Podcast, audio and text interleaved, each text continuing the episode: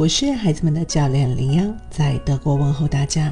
今天我们继续要来分享我们孩子的事情啊，嗯，要来到孩子们的朋友圈。今天重点要来分享一下儿童篇。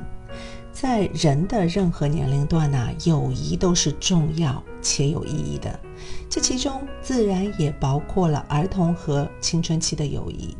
啊，曾经有位妈妈咨询我说：“哎，感觉自己六岁的儿子老是被其他孩子欺负，也有好几次是哭着回来的。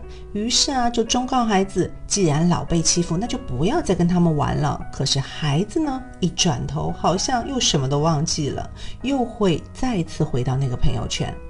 妈妈既担心孩子会受伤，又担心不让孩子去玩的话，孩子也会不开心。究竟要怎么做比较好呢？”就针对这件事情，其实关键呢还是在孩子身上。孩子在这个朋友圈里的情绪和感受是怎么样的？往往答案和父母的感受会很不同哦。很多时候，孩子们之间闹些矛盾都是能自己解决的。其实啊，他们自己呢是喜欢待在那个朋友圈里的，尽管父母可能有不同的意见。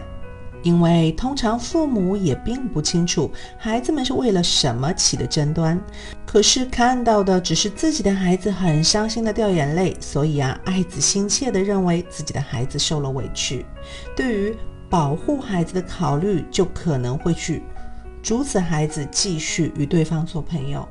那么我们今天首先要来看一看孩子们之间的友谊究竟是怎么样的。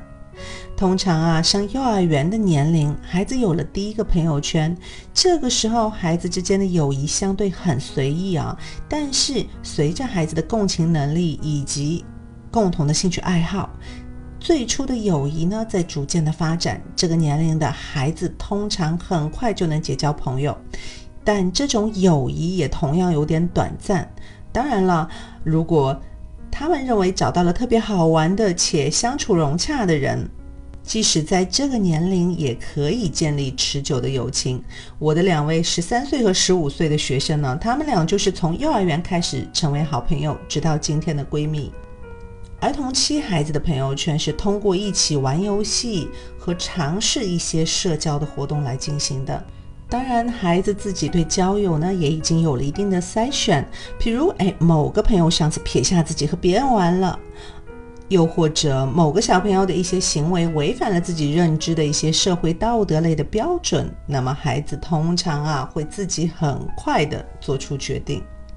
小学生的友谊呢，通常由孩子的自我动机来决定。哎，看这友情究竟能否满足自己的需求。比如，朋友就是能和我一起玩我想玩的游戏的那个人。他们的友情呢，是当自己与别人发生纠纷问题的时候呢，朋友能支持自己，这点对于孩子来说会越来越重要啊！而且朋友之间的团结也会越来越重要，孩子之间开始啊彼此支持并保持秘密了。最后想。解答一下这个问题，就是如果这个年龄段的孩子和朋友们发生了冲突，父母该如何应付？首先啊，肯定要给孩子自己去解决的机会。但是啊，如果有必要的话，家长也是需要给予一定的支持的，以防止比如说孩子身体上受到一些伤害。那么独生子女的孩子呢，通常缺少和人起冲突的一个处理的经验，那就得学习，让孩子们。自己直接去学习，哎，讨论啊，谈判并和解。当然了，如果这段友谊之间的氛围是不友好的，又或者是被嫉妒笼罩的，那父母是需要关注的。今日互动，哎，如果你也担心孩子被欺负，看完今天的讨论呢，你会做什么调整吗？如果觉得我的分享对你有一点点的帮助的话，也希望能收到你的一点小小的鼓励。嗯，给我们点个赞或者转发给那些同样需要的朋友，谢谢你的宝贵时间。